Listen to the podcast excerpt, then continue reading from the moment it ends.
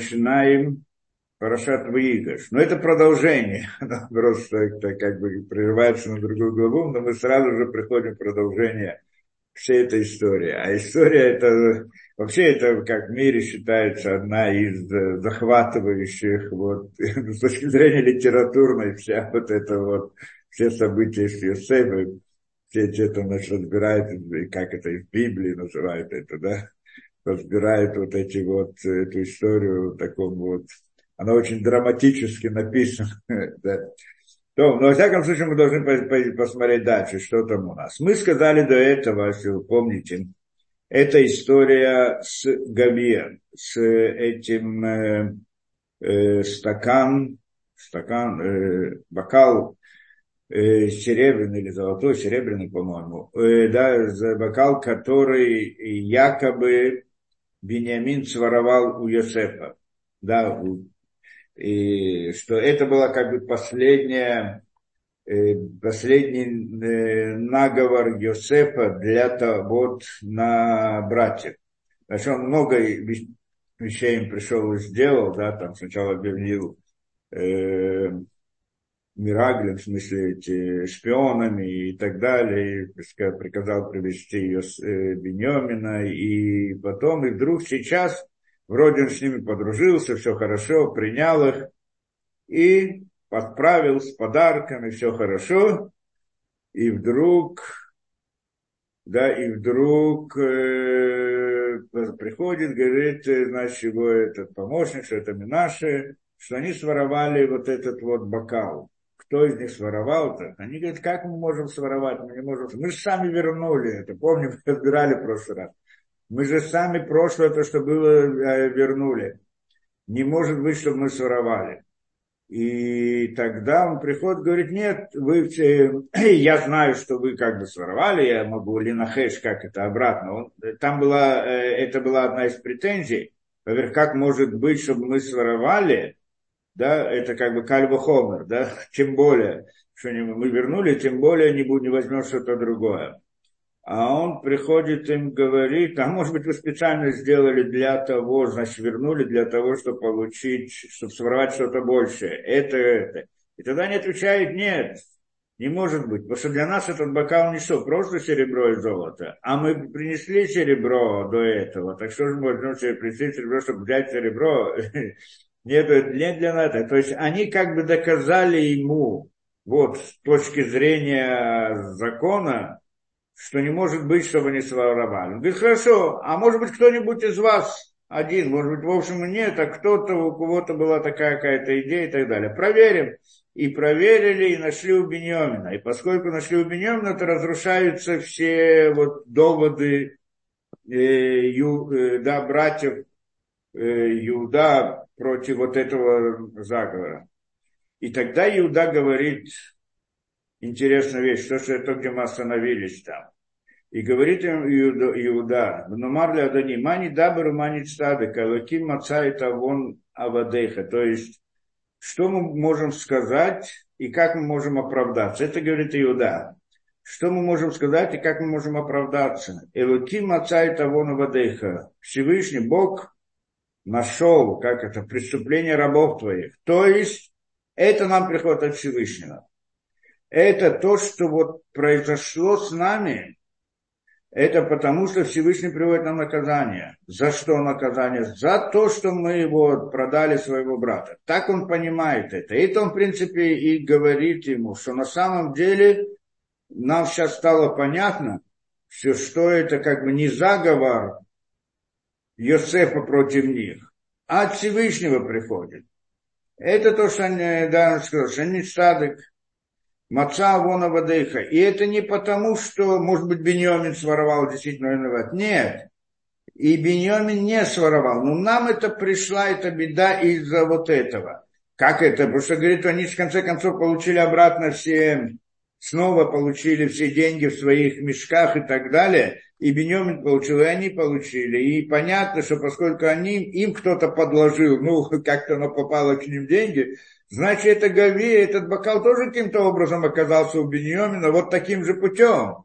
А не то, чтобы, да, что, может, могли подозревать, может быть, действительно Йосеф тот, который, э, Беньямин, который своровал, может быть, действительно так сказано? Говорит, нет, Беньямин здесь ни при чем, а то, что, потому что и к нам тоже пришли вот эти вот разные деньги, которые мы заплатили, значит, по всей видимости, это э, да, э, наказание Всевышнего. Это то, что, это то, что они говорят ему. И говорят тогда, и, и тогда, и поскольку это так, кому полагается наказание? Братьям, которые продали Юсефа.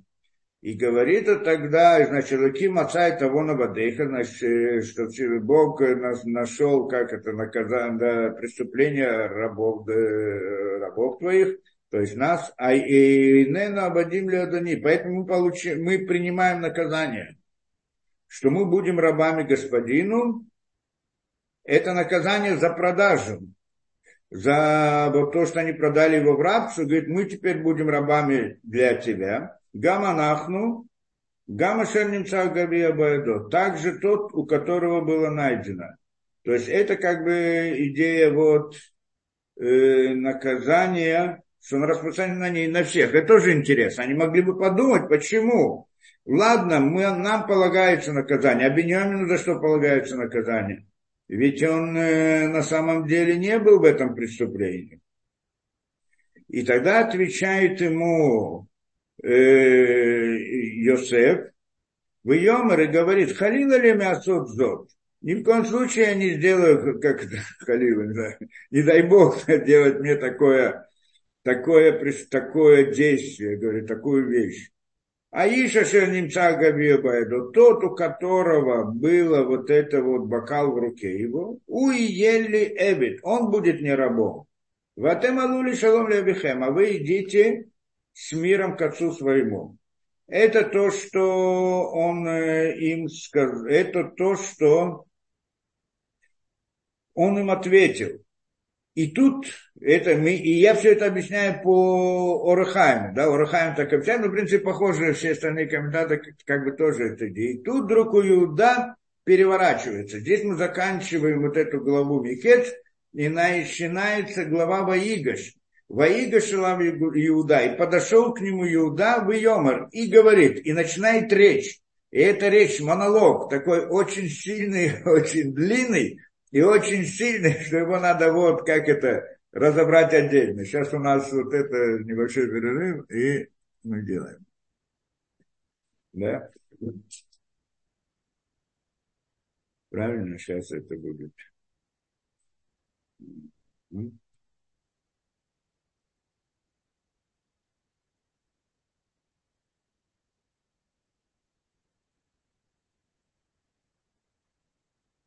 С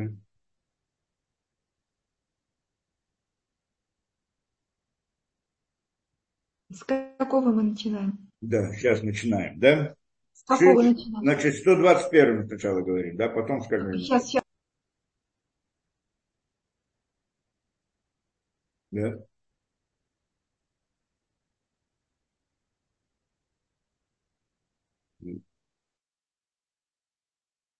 Все. Да? 121 мы говорим. Угу. Шила Маалот Исай Найлеорим, Мяйн Ябо Изри. Изри Миим Адойной. Ойсе Шомаем Боорец. Аль Йитен Лямот Раглеха. Валь Йонум Шоимрехо. Ине Ло Йонум Вело Ишон Шоимер Исраэль. Адойной Шоимрехо. Адуйной цилха алиад еминеко. Йоймом ашемиш ло якека. Вейорех балойло. Адуйной ишморхо миколь ро. Ишмор эснавшехо. Адуйной Ишмор Цецко, Увехо, Мято, Вад Олем.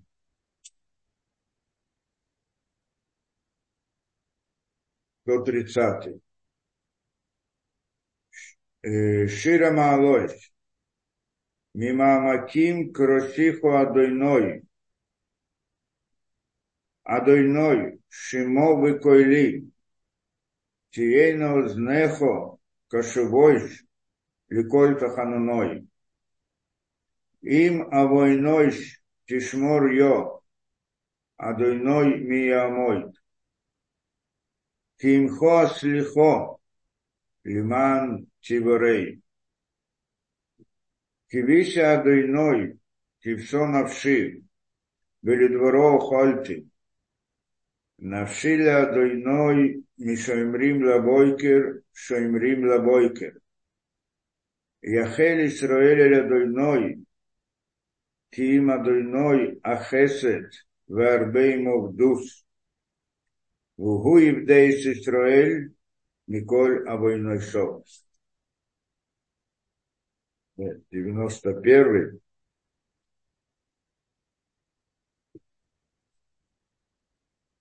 Да. Йойши Бесейсер Ильон, Бицель Шадай Слойном,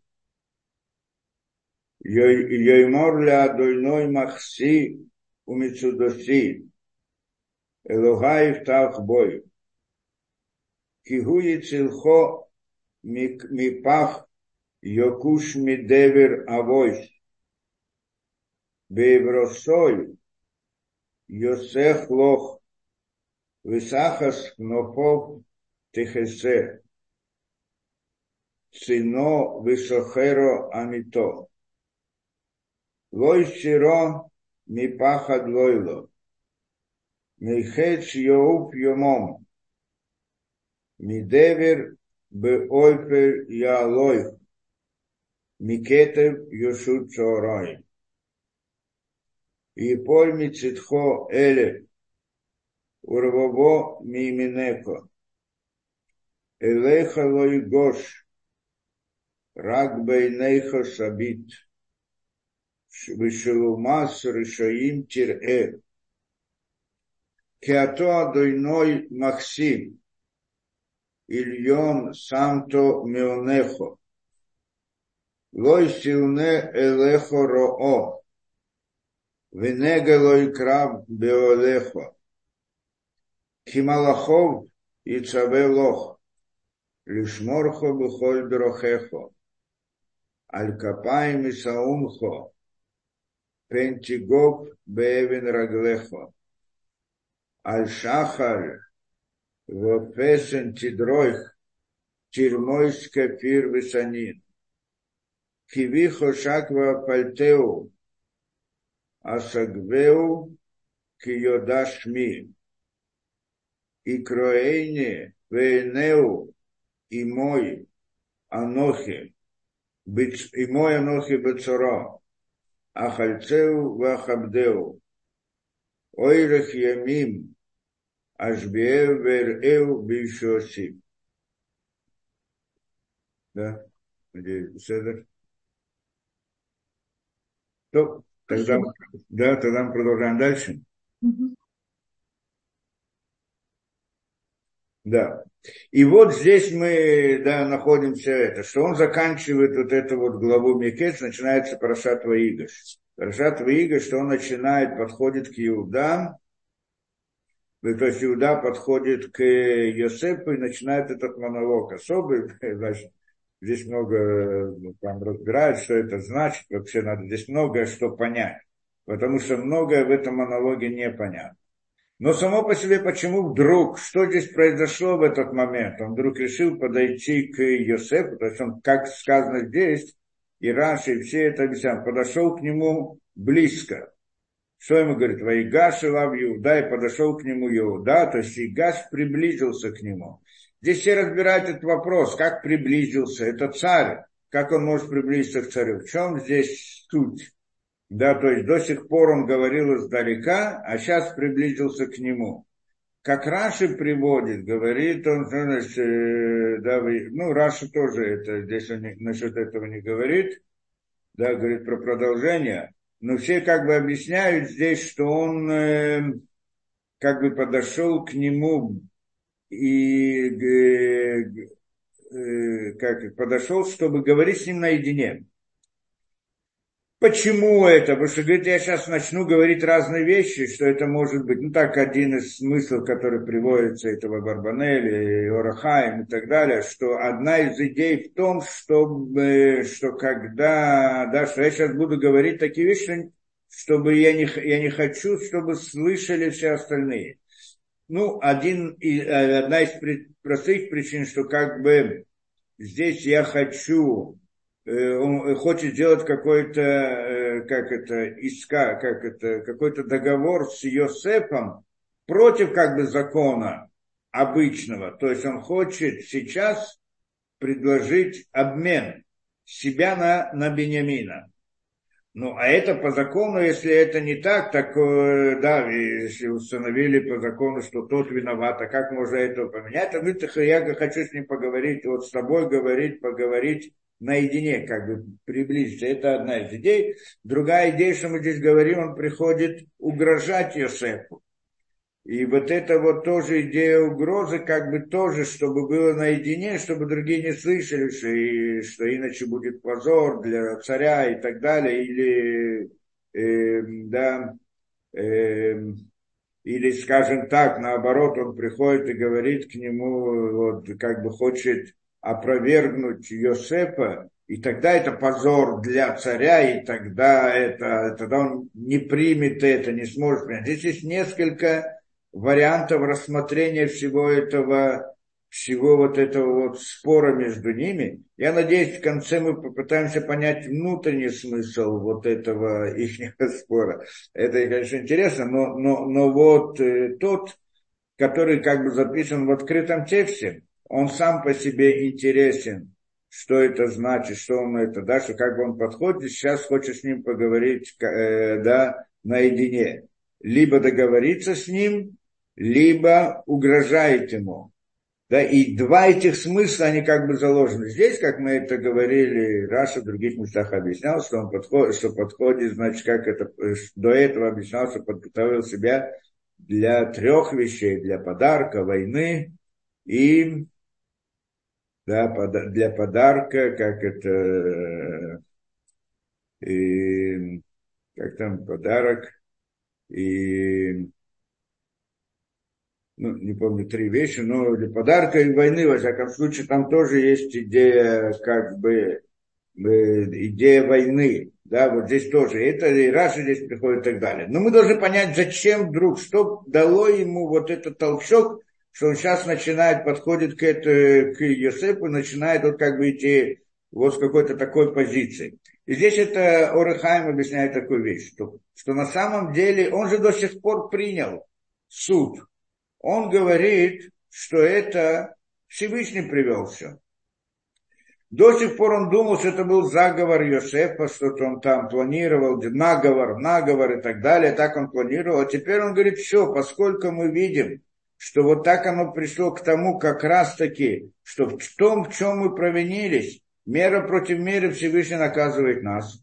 И так оно специально было, потому что это же то, что имел в виду э, Йосеф, как мы объясняли по тем объяснениям, которые мы сказали, потому что вся его идея была в том, чтобы искупить их вину. Поэтому он вел их в такую же ситуацию, в которой он как бы был сам, как они. То есть в том, в чем они провинились, вот то он это, да, что конечный вариант они продали Иосифа в рабство, и сейчас вот они как бы забирают, он забирает Бенемина в рабство, это как бы наказание вот параллельно тому, да, что вот они должны как бы исправить, что там они не, не, не противостояли этому, как бы, и вот продали его в рабство. А сейчас вот то же самое с Бенемином, как они себя поведут. Вот это вот идея исправления, как бы, и то, что приходит Иуда и говорит, я буду рабом вместо него, это вот окончательное исправление этого. И так это, как Абарбанель шел с этим путем все время, и так до конца. И поэтому мы видим здесь,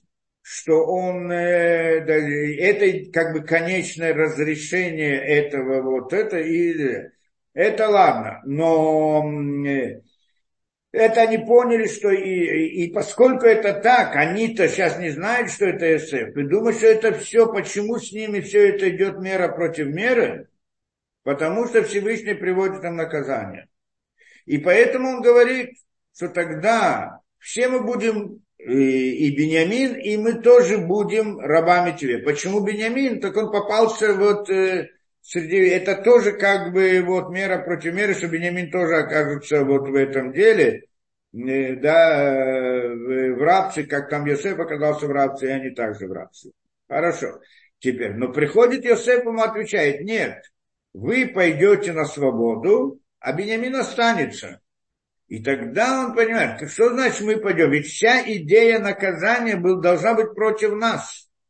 Потому что мы те, которые нарушили, а не Бениамин. И поэтому должно быть так, что Бениамин должен пойти, а мы это. И тогда это от Всевышнего как раз таки. И тогда он понимает, что на самом деле это не то, что наказание от Всевышнего, а что это был заговор, заговор Йосеф, он снова возвращается к этой идее. И вдруг он понимает, что все это Йосеф делает, то есть, да, это он сделает спицы. И, и вот все вот, и вот эту вот идею, он сейчас снова вступает с ним в спор, чтобы доказать его неправоту. С одной стороны, и вот за, как это, защитить или заступиться за Беньомина, э, с другой стороны, как путем договора или путем войны. И это значит, вот, освободить Беньямина, это, в принципе, э, да, э, идея вот того, что он подходит к Йосефу и начинает с ним говорить. Значит, и что, Раша что нам говорит? И говорит Йосеф, вы Игаш Илам Иуда, и подходит к нему Иуда в и говорит, Биадойне, да, во мне господин мой. Здесь тоже все объясняют, что это за слова такая биадони, во мне, во мне господин мой. И Даберна Абдыха будет говорить, пожалуйста, дать язык просьбы, твой раб Давар Байзне Адони, то есть некоторые вещи я скажу, то, что в, э, в уши господина. Не совсем понятен текст такой, если, но по-простому, ну, как все понимают, то есть он здесь как бы приблизился и предложил говорить с ним наедине. Это, что он, да, так это вот объясняет Абарбине, или это, что говорит, я поговорю с тобой вот сейчас наедине, э, это значит в уши господина. И что это значит בי אדוני? Во мне, господин мой, что это значит? Раши как здесь объясняет, э, да, Раши не объясняет, здесь говорит, דבר באזני אדוני יכנסו דברי באזניך, войдут мои твои слова, э, мои слова в твои уши, так объясняет Раши. То есть, что это значит? Э,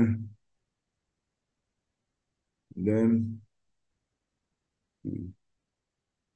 То, да, это, да, ну, так он объясняет, что, как бы он говорит, что я сейчас начинаю объяснять, то есть пусть пойми то, что я говорю, это так, по смысле, по надо понять. А как это там Барбанель объясняет, что что это значит, что он хочет с ним говорить наедине, это значит в ухо, базне, то есть говорить с ним, говорить с ним наедине. И здесь непонятно, потому что на самом деле они разговаривали через переводчика. Если разговаривать через переводчика, то как он может с ним говорить наедине? Ну, может быть, имеется в виду наедине от других, э, от других этих, да, э, министров и так далее. Хорошо. А, а вот что это значит биадони? Что он этим говорит во мне? Как здесь объясняет это, да? Переводит.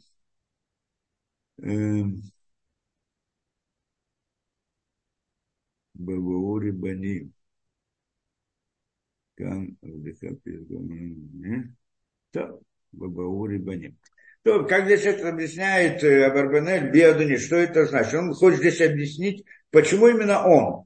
Во мне все это зависит. Во мне, Биадони, то есть я тот, который сейчас ответственный. Я объясню, почему именно я тот, который встает на сторону Бенемина, и тот, который, и не все братья, и не все эти, а вот именно я потому что я потом сделал это, как он там дальше объяснит, стал гарантом для Бенемина. Поэтому, значит, именно вот во мне заключено все это. Да? Я взял на себя, я поклялся, я как бы я сказал, что я приведу его обязательно обратно и так далее. ואל יחר אפך בעבדך. И не будешь ты гневаться, и не гневайся на раба твоего. Раши объясняет, что же не гневается. Значит, он с ним говорил тяжело. Значит, он здесь ему говорил тяжелые вещи, поэтому говорит, не, не гневайся. То есть, да, כי כמוך כפרעה, что как ты, как фараон. Как Раши объясняет, хочу так, что ты э, в моих глазах как царь. И это тоже другие объясняют, как что значит, как ты э, кикамоха кипаро, что ты как фараон. Э, потому что мы одно, да, э, то есть я хочу тебе сказать, как бы вот э, тяжелые вещи, и поэтому хочу сказать наедине, потому что ты царь. Это как бы, чтобы тебя не позорить, не ставить, это как бы приход. Это то, что обычный смысл, то, что объясняют.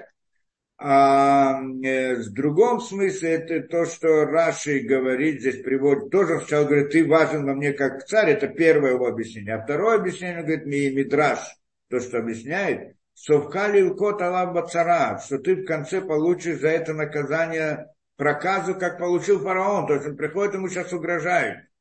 И говорит, ты как фараон, значит, тот фараон, который, когда он хотел взять Сару, послушай, говорит ему, ты подумай, вспомни, что было. Что фараон тот, который хотел нам сделать зло, взял у Авраама Сару, что с ним произошло? Что он, значит, э, да, получил проказу, и ты тоже получишь это за то, что ты делаешь. За одну ночь, что он задержал э, Сару, он получил эти наказания проказом. Другое объяснение приводит Раши.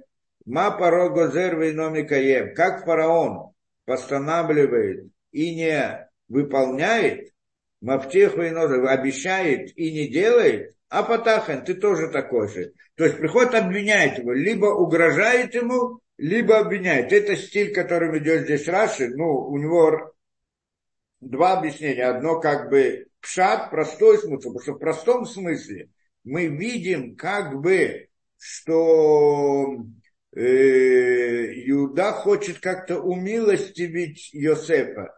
И ему, как это, обращается к его, как к его милости, к его милосердию, рассказывает про отца, как ему тяжело, про то, вот всю эту историю. По-простому это кажется, как вот такая вот история, что он обращается, хочет пробудить милосердие Иосифа.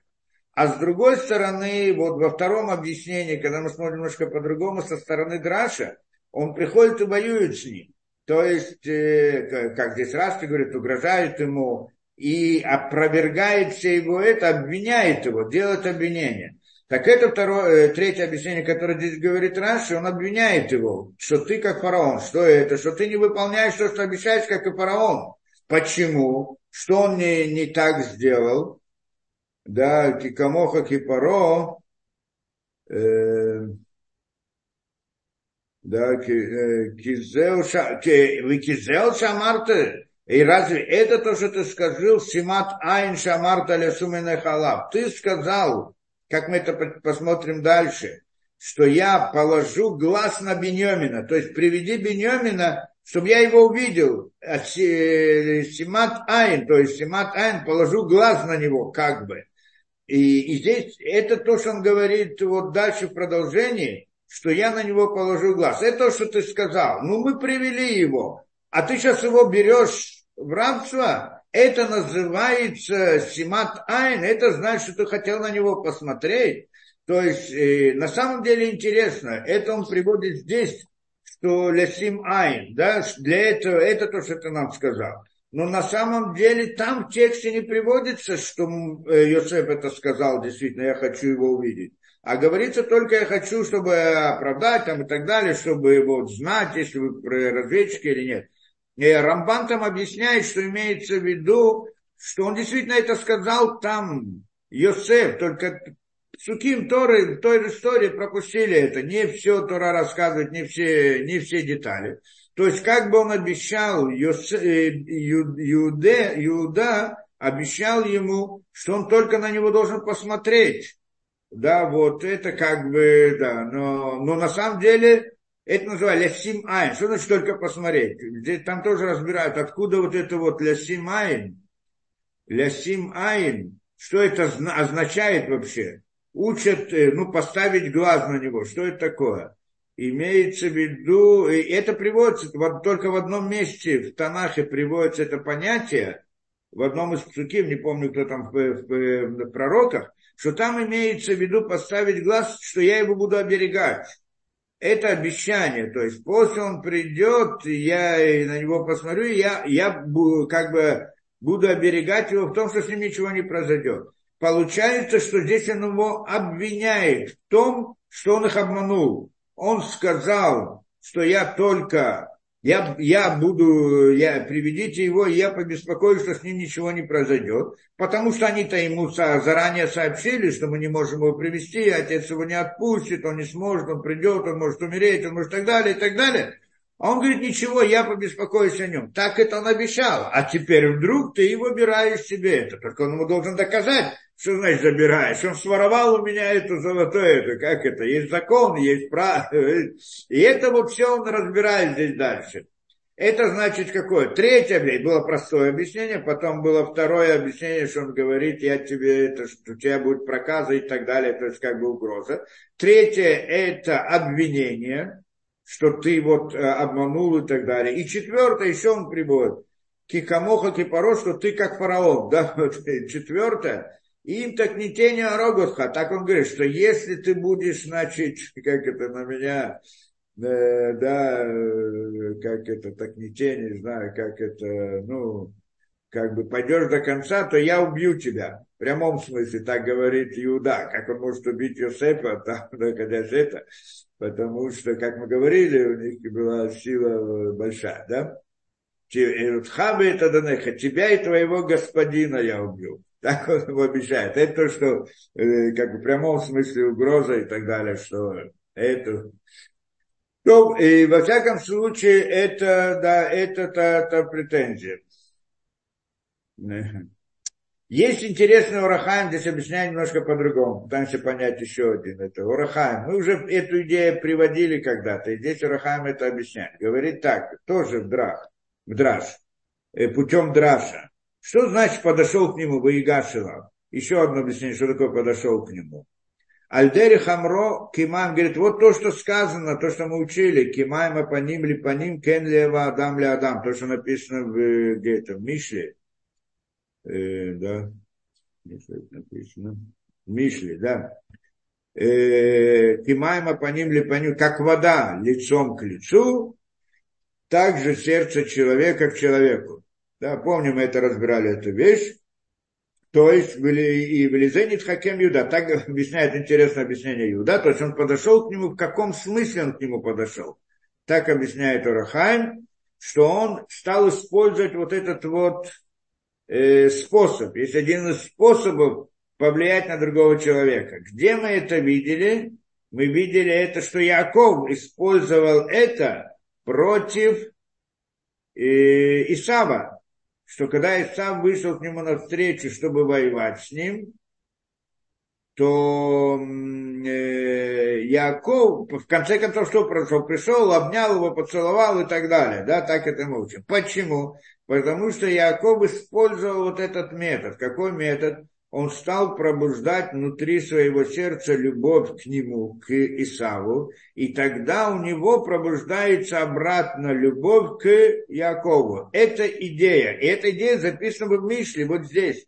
Точно так же, как вода лицом к лицу, то есть, когда человек смотрит в воду, так он видит лицо в воде. Какое лицо он видит? То видит лицо, которое смотрит. Если оно сердито, то видит сердитое лицо. Если оно радостно, видит радостное лицо. Говорит точно так же, кен лева адам ле адам. Также сердце человека к человеку. Что когда человек в сердце думает хорошее про другого человека, у того человека тоже пробуждается хорошее к нему. Эта идея как-то, что человек э, как бы ощущает, я знаю, как это передается по каким каналам, но вот есть такой вот момент, и это то, что он начал здесь делать, так он говорит. Вы крив да то рацной лавля, и он стал как бы пробуждать в себе любовь к Йосефу, то есть он не знает, что это Йосеф, он думает, что это как бы царь египетский, да, и он пробуждает, стал пробуждать к нему любовь. Гдешит Карев Даятош для чего? Чтобы Йосеф, у него сознание тоже приблизилось к нему. да, э, любовь к нему, да, чтобы он согласился, вот, принял его. В Ухрафля, и он, ему, он был вынужден это сделать. Почему? Потому что по природе сын, да, сыновья, да, сыновья Израиля, они по природе своей не любили язычников. А поскольку это язычники, значит, у них было как бы, ну, не любовь к язычникам и пренебрежение и так далее. Понятно, да, потому что это язычники. Лоно Ашетра, да, как это Мимезек Навшам Лесно Ашер Цар Хамарим Царам. И это как бы природа этого ненавидеть, э, ненавидеть тех, как это, цар хамурим царам, что мясо ослов, мясо ихнее, плоть ихняя, как плоть ослов. Ну, надо разбирать там, что это такое, ты или приводится. В Элизеу црахлебе, поэтому он должен был перебороть свою природу, чтобы пробудить любовь к Йосефу для того, чтобы... И вот это называют Ваигаш. Хорошо. И это значит так, ладно.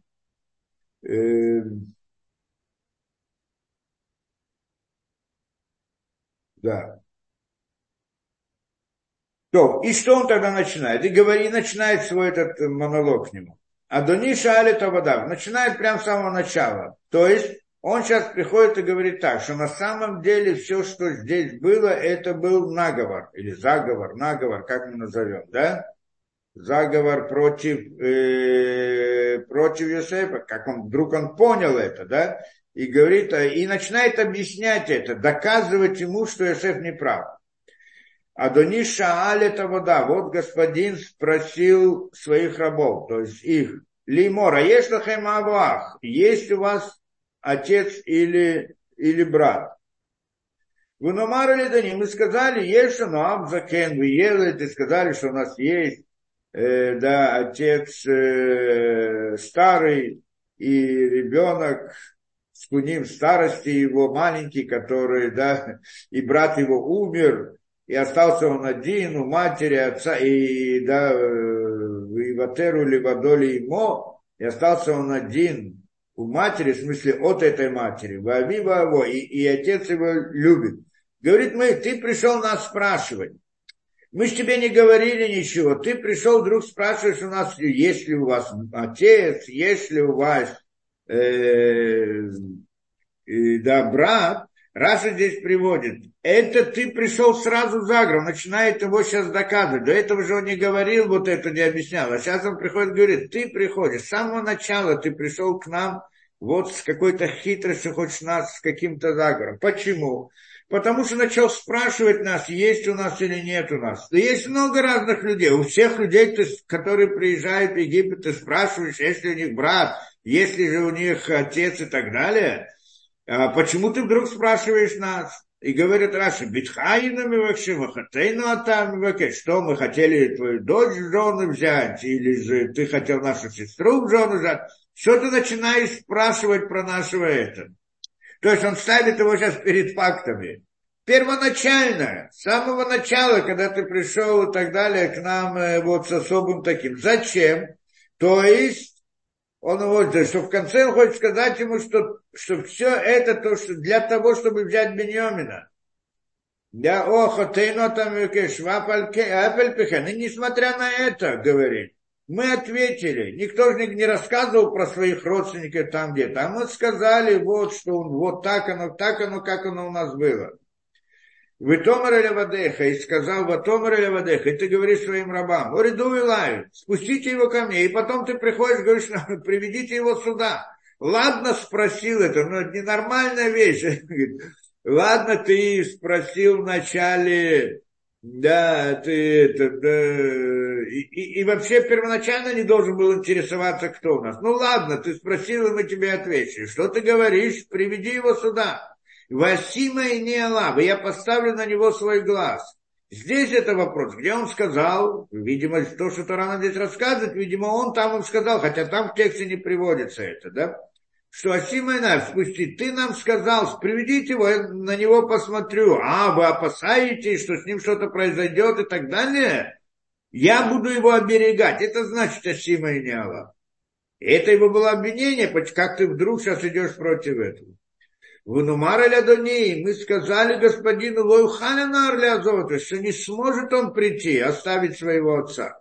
Это что же мы сказали, что мы не хотели его приводить. Э, значит, то есть вся идея, что ему, мы его привели, это из-за тебя. Ты виноват в том, что мы вообще его привели. Сейчас ты хочешь его обвинить, что он своровал, он не должен был вообще сюда приходить. Да, лоюхаля нарля азов это вива, азав это вива что если он оставит это отца, так он умрет, как да, то, что мы тебе говорили. В тумар или вадейха, ты говоришь своим рабам, Имло ереда хихем акатон, если не спустится, не приедет, как не спустится ваш брат младший с вами, лото сипен рот пана, не, не видите моего лица больше. То есть ты сказал нет, то есть предстал перед нами выбор, что да, вот условие, что если мы его не приведем, то мы не сможем, не сможем прийти. То есть ты нас хотел, ты нас заставил, в принципе, его привести и обещал нам, что ты будешь его оберегать. В Иике Алину, более того, говорит, в Иике Алину, и вот когда мы поднялись, Эль Абдыхави, к рабу твоему отцу нашему, то есть вернулись обратно, мы на Гедло Деврея Данис рассказали ему вот всю эту слова господина, Вайомар, и говорит он, Авину, говорит наш отец, Шувы Шевруланами от Охель, пойдите, принесите нам, э, идите, купите еще хлеб. Еще нужно, чтобы был голод. Нухали, мы сказали ему, что мы не сможем. Редет им ешахино. Мы не можем спуститься туда, в Египет, если им ешахину, а который там, ну, и если младший, маленький брат наш не будет с нами. В Ярадну килону хали рот панай, да, в Ярадну э, Тану в Ярадну килону халь, потому что не сможем видеть лицо этого человека, Вахину и этого без нашего брата. Хорошо. В Йом Равдыха Тогда это мы ответили отцу. Он не хотел отпускать. Говорит, пойдите купите, э, принесите еще еду. А они говорят, мы не можем, потому что это, значит, Йосеф сказал, что не приходите без своего брата. Вайомар Абдыха Аби Элейну Атем и и, и говорит, Вайомар Абдыха Аби Элейну и говорит, Авдыха, это и говорит раб твой, отец, то есть, говорят, отвечает отец наш к нам, нам а тем я датам кишнами отдалищи. Вы знали, что двоих родила мне жена моя.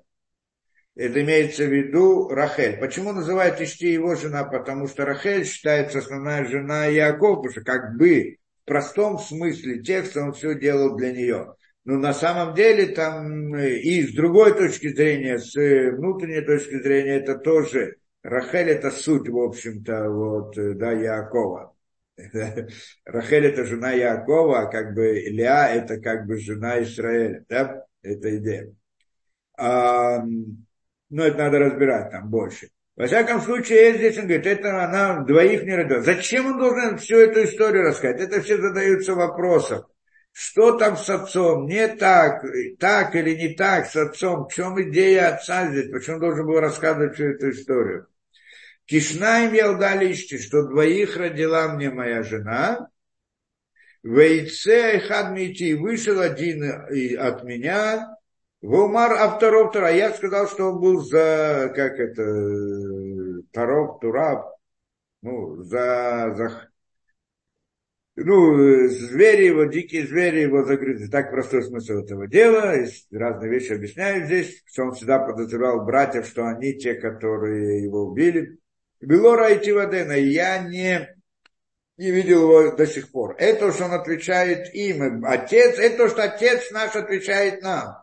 Если сейчас возьмете этого, Мим Панаи от меня, вы карау осом продадет, э, да, э, несчастье, Воратам Циватибераошиола, вы спустите мою старость в, как это, Бара, в, в зле, в шиоле, в геном. То есть я, я окажусь в геноме. Почему тоже не будем сейчас ходить все эти, да, то есть как бы он, из него должны были выйти 12 колен, а тут вдруг Йосефа нет, еще Беньомин, значит, вообще нету, да, и тогда, значит, как бы вся суть Якова выходит, как бы она его роли, его цель, его предназначение, оно аннулируется. Потому что на самом деле без сыновей я, Рахель нет роли у Якова как таковой, да, даже если есть 10 других. Почему, это тоже надо объяснить во внутреннем смысле.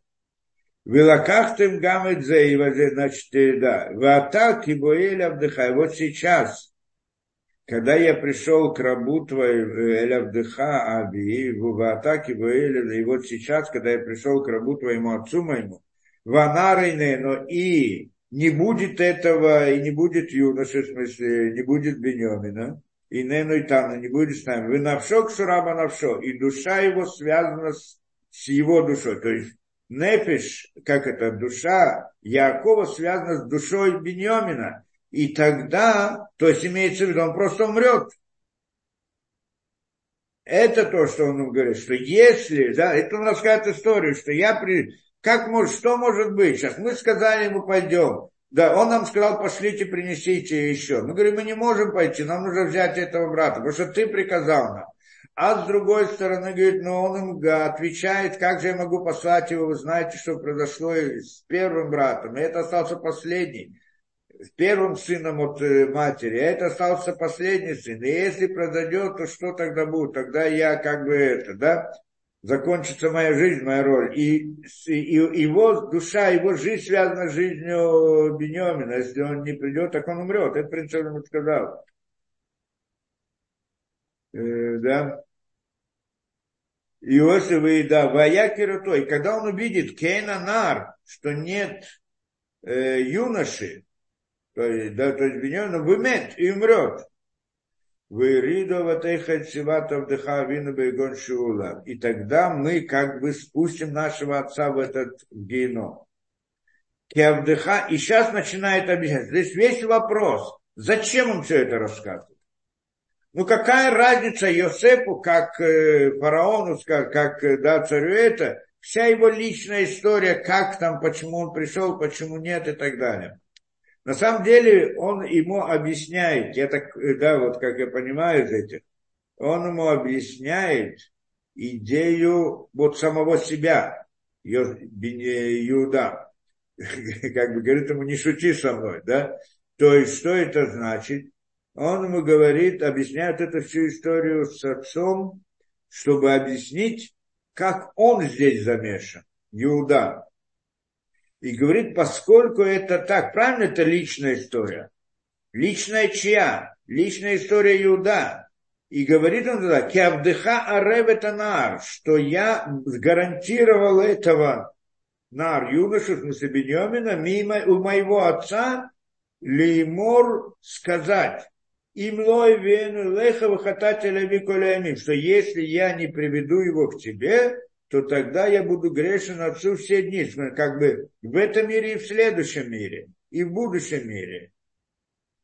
Да, то есть я взял на себя ответственность за него, гарант, гарант. И не просто так, а не только, и как это, в этом мире и в будущем мире. Что значит в этом мире и в будущем мире? Это значит, ну как, по-простому скажем так, это значит, что я буду биться до конца. Это понятно, да?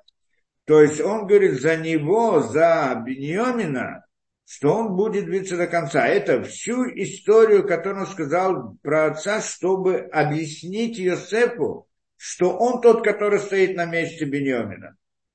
Он тот, который не оставит Беньомина, потому что он это, да, за него ответственен не просто только, что отец умрет, не просто то, что это как бы милосердие против, что пожалел отца и так далее а история о том, ну хотя это одно из объяснений, так в Рамбане приводится, одно из объяснений, как бы один из способов, что он хочет уми- милости, чтобы пробудить милость у Йосефа. Но, но вот с этой, э, но вот э, в этом как бы понимании, как мы приводим, он приходит ему и говорит, я ответственен, поэтому я за это как бы буду воевать по-простому, да, потому что что это значит? Ну, как в, нашем, в наше время говорит, я не боюсь смерти. Почему не боюсь смерти? Потому что я, э, взял за себя ответственность, что если я не приведу его, я получу наказание и в этом мире, и в будущем мире. Поэтому что значит смерть? Смерть это, что он придет в будущий мир. Да, из-за из того, чтобы спасти, скажем, Беньомина, если он не спасет Беньомина, то как бы страх перед смертью не играет роли, потому что иначе он будет получить наказание и после смерти. Поэтому здесь как бы нет вопроса, что он, как бы я борю, э, борю, да, воюю на смерть. То есть он как бы объясняет ему, почему он сейчас становится на его место и хочет встать на место Беньомина. И это то, что он говорит. И поскольку я вот буду Аревата и сейчас, после всего, что я это объяснил, Ишем на Абдыхата Хатанар, будет сидеть раб вместо этого юноша. То есть я буду вместо него. И, да, э, Леадони, господина Ванар, я ли Михав. А он отправится с братьями. Это то, что он предложил. То есть, как мы здесь должны понимать вот в этом смысле, да, э, вот э, в этом объяснении, во втором. То есть мы хотим объяснить двумя путями. Ну, простой путь понятен, да, все открыт, он как бы приходит и просит, э, чтобы Йосеф смилостился над отцом, над всей этой историей и так далее. А другой смысл, то, что мы хотим объяснить, что он здесь приходит и хочет доказать Йосефу его неправоту, и, и поставить ему угрозу. Объявить, показать ему так и так, и значит поставить ему это как бы угрозу перед ним, что я буду воевать против тебя. Это, в принципе, то, что он говорит. Только здесь он говорит, хорошо, я буду э, вместо него. Да, то есть он сначала он объясняет, почему я вхожу в это, все это, потому что я, э, то есть как это, ты хочешь быть вместо него, ну, это же рабство. Как человек вдруг входит вместо другого, может отдать себя? Потому что как бы, и что это значит рабство? Это есть рабство, есть э, смерть. Я не могу бояться ни рабства, ни смерти, потому что я взял на себя, на, на себя наказание даже в будущем мире, поэтому нет смысла бояться смерти из-за того, что и оставить Беньомина там. Это как бы идея. Масирут Непиш, отдать, это идея Масирут Непиш, как это отдать жизнь во имя Всевышнего. Это как бы одна из идей здесь. С другой стороны, он говорит, что ты хочешь сказать, почему я хочу поставить себя вместо него, потому что он молодой, а я сильный, и я потом смогу убежать, смогу уйти. Так нет, я это делаю из-за того, что есть вот это вот арвуд, как это, за то, что я взял гарантию на себя. И еще один путь, как здесь он идет, что он хочет ему здесь сказать, еще одну идею. На самом деле, значит так, я встану вместо него. Я тебе объяснил, почему я буду вместо него. Только что, если ты согласишься, то есть, кроме того, более того, ты хочешь, чтобы он был рабом у тебя, я более сильно могу принести больше пользы и так далее вместо него.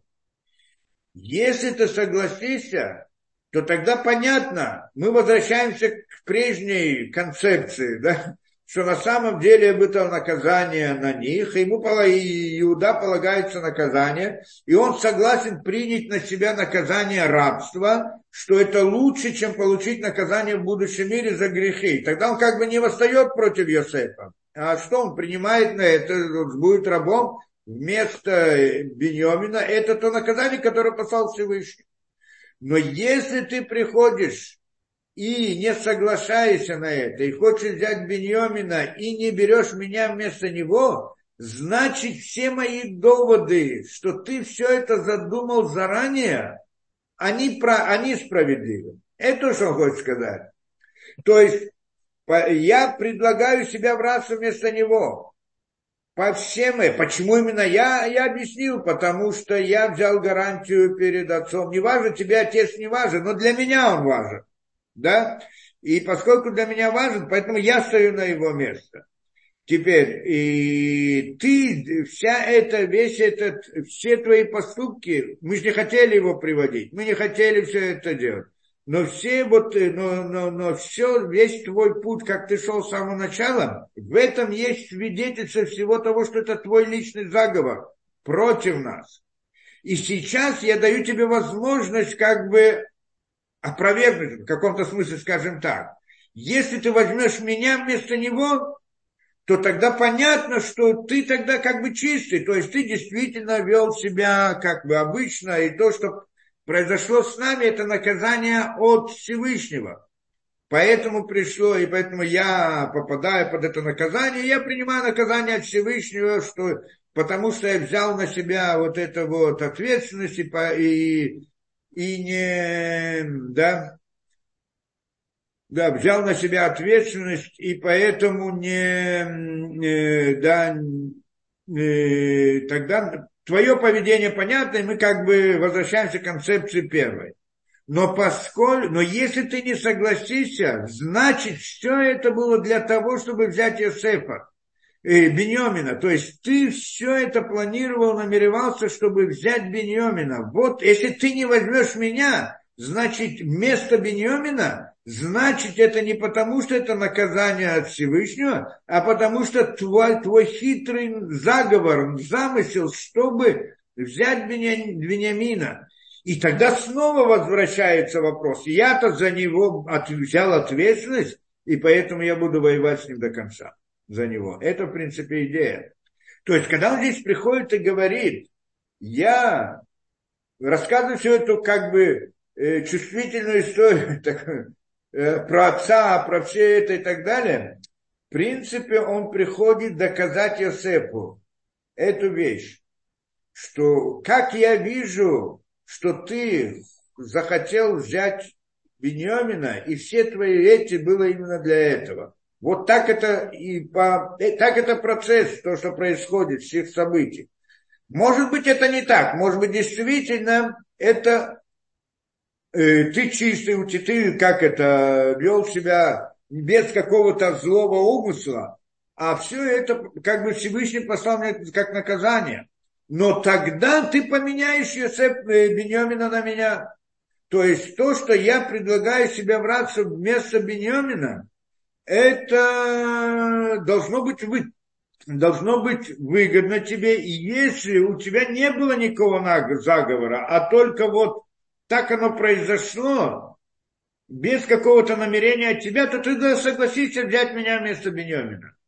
А если нет, то значит, э, то значит все, что было, все это был особый заговор. И если это особый заговор, то знай, я взял на себя ответственность за него, а это значит война до конца.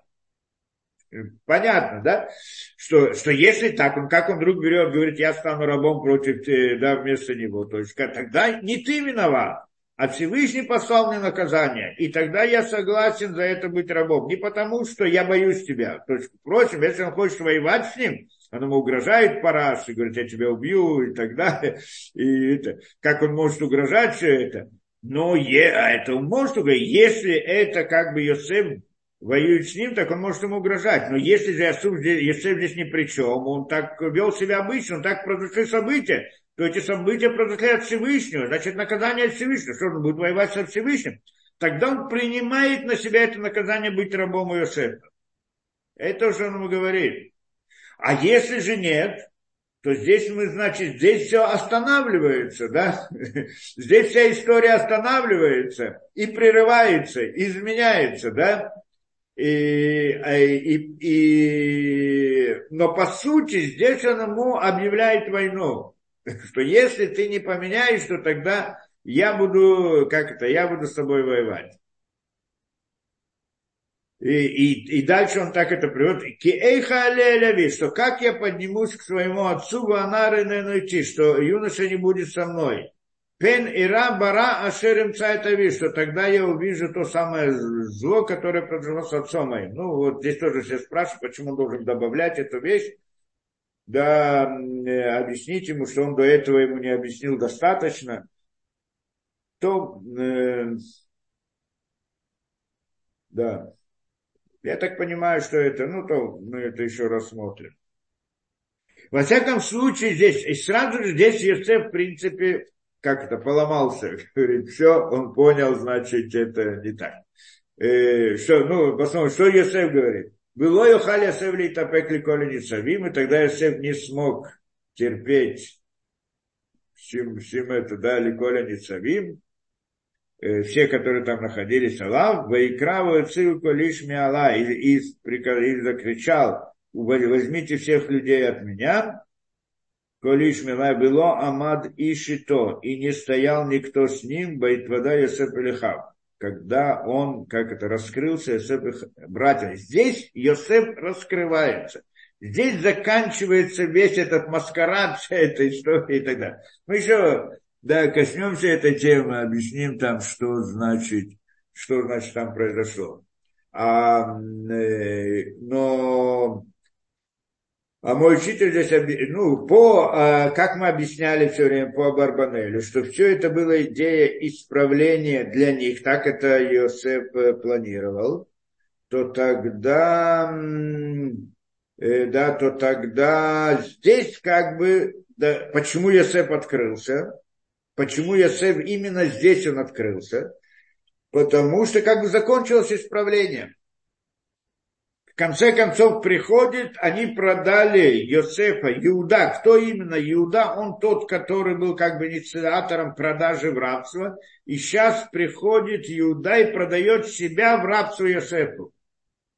То есть здесь происходит полное вот исправление вот этого, да, вот этого как бы греха их, и поэтому это все раскрывается. Мой учитель здесь объяснял мне несколько по-другому этот процесс, интересно.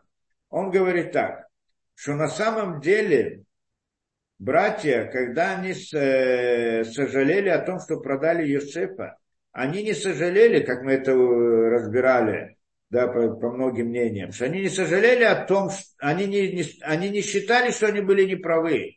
Они считали, что действительно Йосеф там делал то, что делал, ну, может быть, по молодости, может быть, еще как-то. То есть мы с ним повели, мы повели себя с ним слишком строго. То есть не было у нас милосердия к нему. Это была претензия братьев.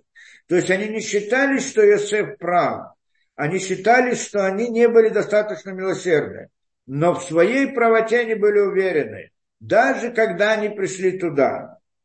И даже впоследствии мы это видим, что да, в конце у них э, да, э, э, да, потом они боялись, что если будет мстить и так далее, как мы это, ну, это разберем. И вот во всяком случае они были уверены в том в своей правоте.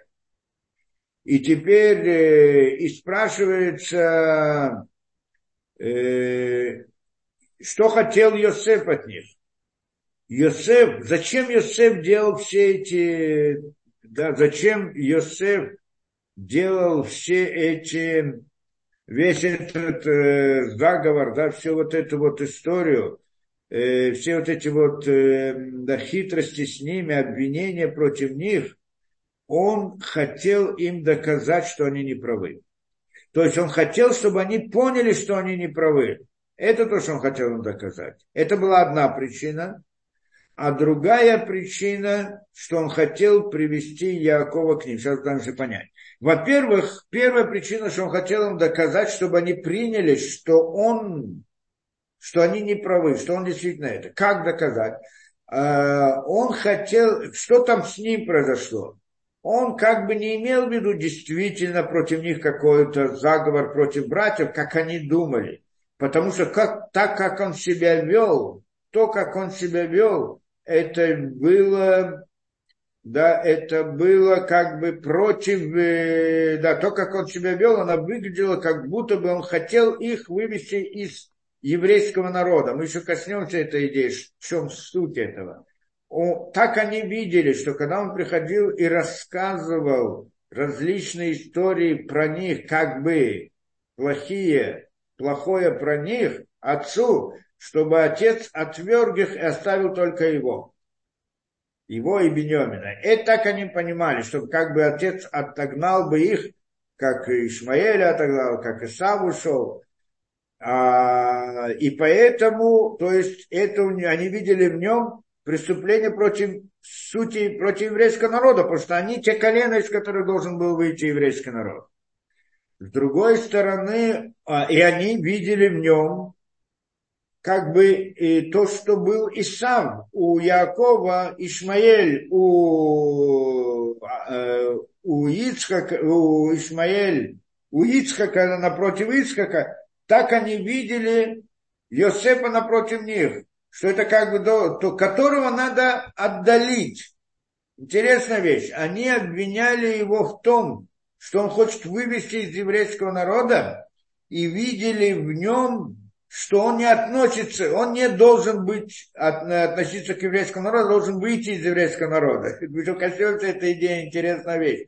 То есть это противоречие, которое было между ними. Они говорят, он не относится к еврейскому народу, как Исав, как это, как Ишмаэль, а, а, а он а, а, с ихней, а он с их точки зрения хотел их вывести из сути еврейского народа. Но он не имел в виду этого. Он на самом деле его не было, и он, э, и то он был молодой, неправильно говорил, может быть, что-то, да, ошибался, и так он сделал, так оно было, выглядело, как будто бы он так это по себя повел, что все это было направлено от Всевышнего, как мы говорили, да, то для всех тех смыслов, которые это были то, что мы приводили, чтобы в конце еврейский народ мог выйти из Египта, да, чтобы, чтобы, как мы там объясняли, чтобы он мог выйти из Египта. Что это значит? Что, э, что э, братья продали Йосефа, значит, он является их рабом. Потом египетский народ стал рабом Йосефа, он их поработил, заставил и так далее. И потом, когда евреи э, на Израиль оказались там, сыны Израиля оказались там в Египте, а, и они стали рабами, как бы эти их поработили, египтяне, то они смогли выйти на свободу. Почему? Потому что э, на самом деле египтяне рабы их. Потому что Йосеф раб братьев, а, а египтяне рабы Йосефа. Так что, по сути, с точки зрения сил, закона, закона духовной идеи, да, потому что понятие рабства – это идея, это идея духовная, потому что если кто-то раб другого, он не перестает быть рабом, даже когда он убежал от него. В сути, он раб, потому что идея рабства – это тоже, да, тот, который раб, продан, продал себя, или же по какой-то причине уважить продан и так далее. То есть, в принципе, он, а суть рабства, она как бы это понятие духовное. А то, поскольку они были хозяевами над египтяне, а раб, египтяне, по сути, в духовном смысле были рабами еврейского народа, а не еврейский народ были рабами египтян. Поэтому, несмотря на то, что те их поработили, но в корне духовном Прямо наоборот. И поэтому не смогли выйти из Египта. Что иначе не смогли бы выйти из Египта. Так это приводит. Это, для этого была вся, вся эта история. Но во всяком случае, Йосеф это не имел в виду делать. Да, и, э, а, но они его обвинили именно в этом. Они обвинили и сделали суд над ним. Вот по всем его поступкам обвинили его в том, что он хочет вывести их из еврейского народа. То есть это преступление против Торы, против еврейского народа. И тогда приходит, да, и тогда, и он, и когда они его обвиняли, он не мог ничего сказать против. Почему? Потому что все факты были против него. Все, что они приводили на суде, все, что он делал, действительно он делал, только он имел в виду другую вещь, а не, не это. Но не мог доказать, потому что события, факты, они были против него. То есть он был, как бы оказался на этом суде, его судили, и все было против него, хотя он не был виноват. Это то, что было с ним. И они как бы, они им не верили ему то, что он говорит, что я не имел в виду. Ну, по сути, это может быть часто, что намерение на одно. Намерение мы же не можем увидеть. Как мы судим о человеке? По его поступкам. И по его поступкам мы решаем, в чем было его намерение, и так его судим. Ну, может быть, намерение было другое. Часто человек говорит, я не имел в виду, а мы ему не верим, потому что мы видим его поступки. Поступком судим человека. Теперь приходит он и хочет Йосеф, чтобы братья поняли, чтобы они ошиблись. Что они ошиблись. Как? Что у него не было такого намерения вообще к ним. Если бы они знали бы его настоящее намерение, они бы не делали, отнеслись к этому с легкостью. Понятно, ну, он сделал там разные глупости, сказал не то, по молодости и так далее. Но они думали, что его намерение такое. В этом было основное их обвинение. То есть против намерения в основном. Да?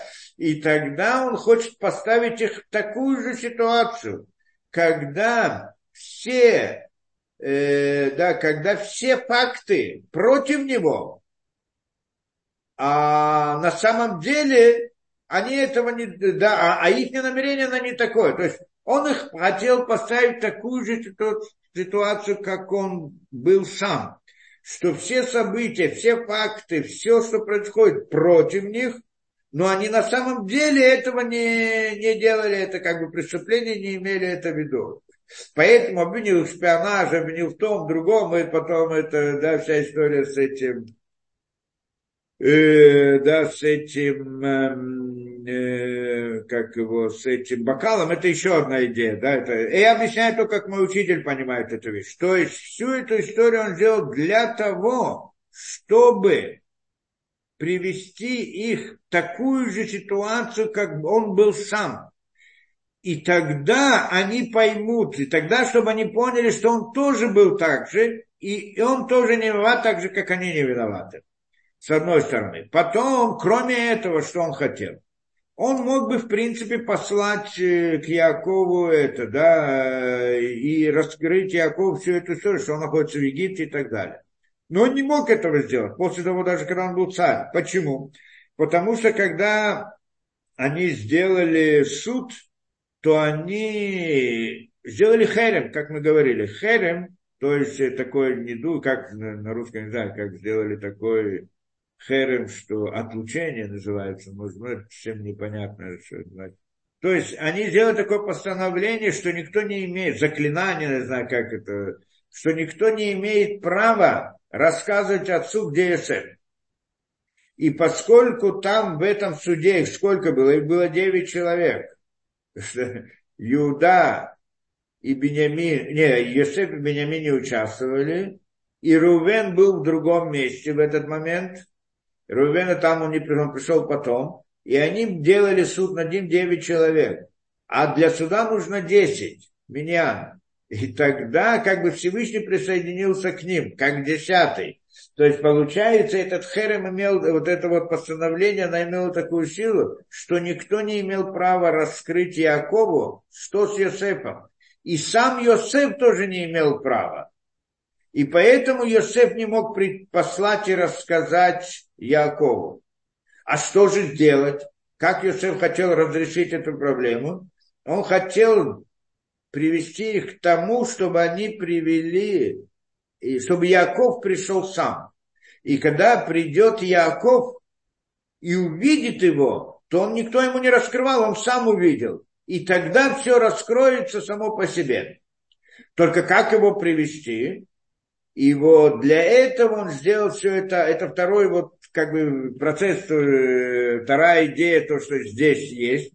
Что для этого он обвинил их в этом, э, в, да, в этом шпионаже, и специально для этого стал выяснять, есть у них брат и так далее, все это, что они не знают, что он такой. И для этого специально он потом приходит и забирает, где подставил ему вот этот вот кубок и хотел его взять Беньомина, их отправить. В чем суть? В чем был замысел Йосефа вот с этой точки зрения? он думал так, что когда Бениамин останется здесь, а братья отправятся и расскажут Якову, то тогда Яков под им придет сам воевать с Йосефом. Это что он планировал. Почему? Потому что ясно, что Йосефа нет, и сейчас Беньомина нет, значит, надо Яков, все, значит, он как бы, это вся идея Якова, она как бы пропадает. И здесь, то есть Яков обязан, обязательно придет, чтобы освободить э, Бениамина, он сам придет. И тогда он столкнется с Йосефом, и тогда все раскроется. Это то, что планировал Йосеф. Только Иуда здесь разрушил этот план. Каким образом? И поэтому Йосеф раскрылся, так это объяснял мой учитель. Каким образом он разрушил этот план? Он сказал ему простую вещь, что если Беньямин, если они предвернутся и Беньямина не будет, то отец просто умрет. И поэтому это, что понял, и тем самым разрушил весь план Йосефа, и тогда Йосефом здесь раскрывается. И это вот идея раскрытия, что именно и как мы, конечно, еще разберем.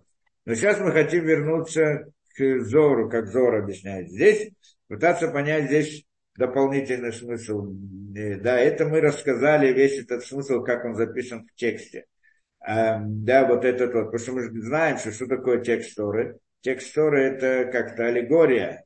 Тора на самом деле это внутренняя Тора, она, у нее нет всех этих рассказов и так далее. Все эти рассказы это всего лишь форма, э, каким образом Тора свою внутреннюю идею передает как бы нам, потому что мы воспринимаем Тору через только вот эту аллегорию, потому что иначе мы это, да, не можем. Это мы когда-то рассказывали, что когда они, они получили два раза Тору. Первый раз, когда они получили на горе Синай, и тогда, а, а потом, получ, и потом, значит, Моше спустил, и они сделали Эгеля, и тогда Моше разбил эти скрижали, и тогда они получили Тору, потом еще раз Моше получил вторые скрижали, Лухот Шниот, вторые скрижали, это уже в Йома Кипури. Да, в Йома Кипури получил вторые уже. Э, да, мы тут задают вопрос, мы сейчас ответим на этот вопрос тоже. И, значит, э, да, э, и вот эти вторые скрижали, это второй раз он получил Тор. Это вторая Тора, которую он получил, это то, что у нас, письменная Тора. А когда они первый раз получили, то это не было этой Торы, которую они получили не эту Тору. А какую Тору они получили? Что на самом деле эта Тора, в чем идея этой Торы? Эта идея этой Торы в том, что она нам понятна. Мы ее читаем, она записана разными примерами, разными рассказами и так далее, и пытаемся понять ее внутренний смысл. Но Тора сама по себе, это не это аллегория, не рассказы. Тора это тот внутренний смысл, который мы хотим понять. Когда они были на горе Синай, то они поднялись на уровень, как пророчество, вышли из мира природы и столкнулись с самой Торой, с самой сутью. И не надо было рассказывать для того, чтобы понимать внутренний смысл. Да? Понятно. Эта идея, э, да, эта идея, тогда то, что Тора, Тора у них было, это сам внутренний смысл Торы. По-простому говорю, на самом деле там много разных вещей. Но эта идея, то есть то, что мы читаем Тору и из рассказов хотим понять внутренний смысл, так там они столкнулись с самим внутренним смыслом напрямую, потому что они как бы вышли из мира природы. А мы, поскольку находимся в мире природы, мы не можем столкнуться с самим внутренним смыслом, нам это передается через аллегории, различные рассказы, и вот тексты, слова и так далее, через них это... То, и вот здесь он приводит это, да, и что здесь он э, и это то, что мы сейчас рассмотрели, это вот как бы обычный смысл этого рассказа, вот с его смыслом как бы это. Но здесь есть больше это. Потому что почему? Потому что на самом деле у нас есть вопрос, большой вопрос. Ладно, все это понятно, то, что произошло. Произошло так, от Всевышнего, и Всевышний что-то направлял, что-то это было наказание, в чем-то это было исправление, замысел Иосифа такой, замысел Иосифа другой и так далее. Но зачем все это происходило? Да? Зачем? В чем здесь суть этого? Что Йосеф и Бениамин э, выходит на войну с Йосефом. Противостояние Бениамина и Йосефа. Это идея. Да? В чем внутренний смысл всей этой идеи? Посмотрим немножко в Зор, что он приводит. И говорит, у нас здесь Зор приводит, Ваигаши Зем, Рабиуда Патах Мама. Рабиуда приходит и говорит, Кина Млахим Ноаду, что это он приводит посук, Млахим Ноаду, цари, цари Ноаду, как это, ну, общаются, назовем так. Здесь раз, несколько смыслов этого, да, посмотрим. Кто это? Там это он приводит посук из э, Тилем. Тилем, по-моему. И не, про кого здесь говорится в этом посуке? Это Иуда и Йосеф, то есть столкновение двух царей. Цари, кто это цари? Иуда был царь, и Йосеф был царь. И вот они сталкиваются. Что значит они сталкиваются? Лепиши шнеем лахим, поскольку оба они цари, Венигаш зели зели твакех шнеем яхат. Они пришли один к другому, подошли один к другому, да, в споре. Спор между двумя, между, здесь у нас спор, противостояние, борьба между Иуда и между Йосеф. И оба цари. Иуда – это царь, который будет впоследствии, ну, то есть он уже и в тот момент у него был статус царя, но, в общем-то, царь, который будет из Иуда, и в конце концов это Мелеха Машеев, царь Машеев. И э, Машеев бен Давид. Это идея Иуда. А Йосеф, он тоже царь. Во-первых, он царь там, в Египте, над всеми и так далее, что это интересно, мы когда-то разбирали идею царства Йосефа, что это такое. И также это э, Машех бен Йосеф, да, Машех бен Йосеф. И они сейчас находятся в противостоянии. Почему это противостояние, зачем это должно быть так, и что это такое? И объясняет здесь Зор, Лепиши Иуда Насе Арев Аль-Бенямин. Он объясняет как бы простой смысл, что поскольку Йосеф стал гарантом Бениамина, что тоже мы должны понять, что такое Бениамин. Бениамин тоже относится к Йосефу, в общем-то. Да? И Иуда становится гарантом Бениамина, что это, в принципе, скажем, часть Йосефа. То есть, другими словами, противостояние между Иуда, если глубже в это дело, между Иуда и между Йосефом, это, в принципе, противостояние между Леа и Рахель это, это начинается еще, что когда Яков хотел жениться на, на Рахель, а ему как бы подставили Леа. Так это, как мы это читали, да? И, потом, и он взял обоих жены, и две они вот как бы, здесь есть, да, вот, вот это вот идею двух этих жен, Рахель и Леа, оно здесь, в принципе, как бы э, корни вот этого противостояния. И получается, здесь сейчас стоит Иуда, что он царь от, Рах... от Лиа, и Йосеф, что он царь от Рахель, и война, и противостояние, споры их за Беньомина, который относится к Рахеле. Суть этого спора надо понять. Это интересно. Что, в чем здесь это, да, и почему на Беньомин? И говорит он так, Вая Ревла, он стал гарантом за него. То есть он хочет его взять как бы себе, скажем так. да. То есть Йосеф хочет Беньямина к себе, а Иуда хочет Беньямина к себе. То есть сына Рахели, второго он хочет себе, Иуда. Понятно, да, как бы здесь у нас идея, спор о чем? Ее, да, э, э, Йосеф хочет Ю, э, Беньямина к себе, а Иуда хочет Беньямина к себе. В конечном результате мы же знаем, что произошло, если вы это помните. Что как, когда это, и, и до этого, когда Йосеф первый раз заплакал. Почему он заплакал, когда увидел Беньомина? Как там говорится? Потому что он увидел, что Беньомин, его, на его территории будет храм, а не на территории Йосефа. Потому что храм был построен на границе Иуда и Беньямин. Иуда и Бениамин, именно это.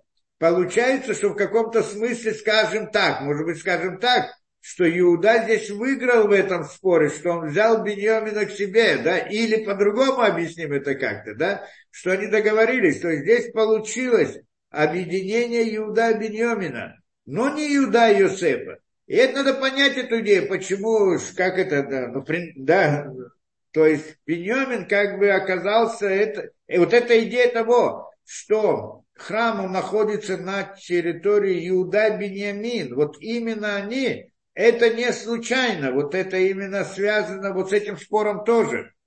Так должны понять то, во всяком случае, он стал за него ответственным за него, в Алькен гашлиф на Йосеф. И поэтому он пришел к Йосефу, стал перед Йосефом, Литвакех ему, поскольку он взял на себя гарантию и спорить с ним за Беньомина. Он хотел взять Беньомина себе, Иуда. Гдейши, ну, так, да, как мы скажем, Где шилое банидуй баулямазеу балямва. Это говорит, что для того, чтобы не получить этот недуй наказание в этом мире, в следующем мире, как это написано, но хейр вену что как говорит, что он взял на себя ответственность за него. И тогда, что, что иначе будет грешен в этом мире, в следующем мире, что тоже надо объяснять, ну ладно. И это значит, что они встали и воюют вместе да, Авру Яхдам, Варагзу Яхдам, и Пареш, да, что не Трагзу за а у них был спор друг с другом. Рассердились один на другого из-за Беньомина. Макату, что написано, Эмарау Кентамау. Он приводит дальше Псуким, весь он объясняет по, в этом направлении, не в них базу и так далее. Эм, Лефиша Юр, то есть они как бы боялись, оба они боялись убить и быть убитыми. И все это из-за Беньямина. Что ведь Йосеф был продан по приказу Иуда и потерялся от его, своего отца, а сейчас он делается аребом, то есть он делается как бы э, гарантом за Беньовина и боится, чтобы он не потерялся, да, как-то так. То есть еще зор, который, ну как бы эта идея здесь, это да, есть здесь еще зор, который нам приводит, да, зор, зор говорит нам, эм, да, здесь у нас,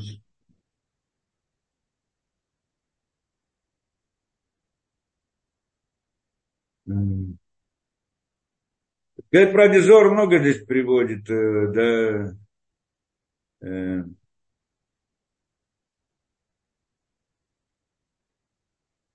да, э, разные вещи приводит.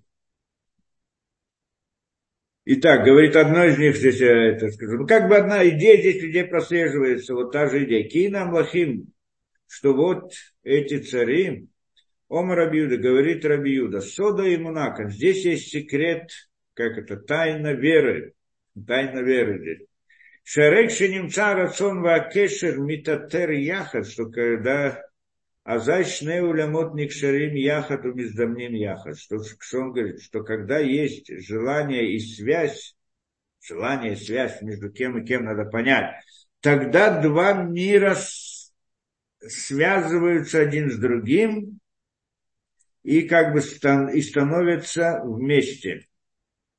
Устанавливаются вместе. Зели или ктоха, то этот, чтобы раскрыть этот царь, как бы, что такое царь, сокровищницу. Зели лакет или кнот, а этот, чтобы раз, войти в него и собрать там, тоже надо объяснять, что это дело. Вас кинам лахим на душ души. То есть, то, что два царя, они здесь встретились, столкнулись, Шнеулям от душим – это два мира святых. А уляма Ильон уляма Таптон. Верхний мир, высший мир и низший мир. То, и еще вот похожие идеи, которые говорится, мы пытаемся объяснить, что он имеет в виду. Авру, то еще несколько деталей. Пытаемся понять, что здесь имеется в виду. Как это, то есть Иуда бы, Йос, э, Иуда бы и Йосеф – это столкновение двух миров верхний мир и нижний мир. Что такое верхний мир и нижний, и как они становятся, кто к какому относится и так далее. Мы возвращаемся к началу.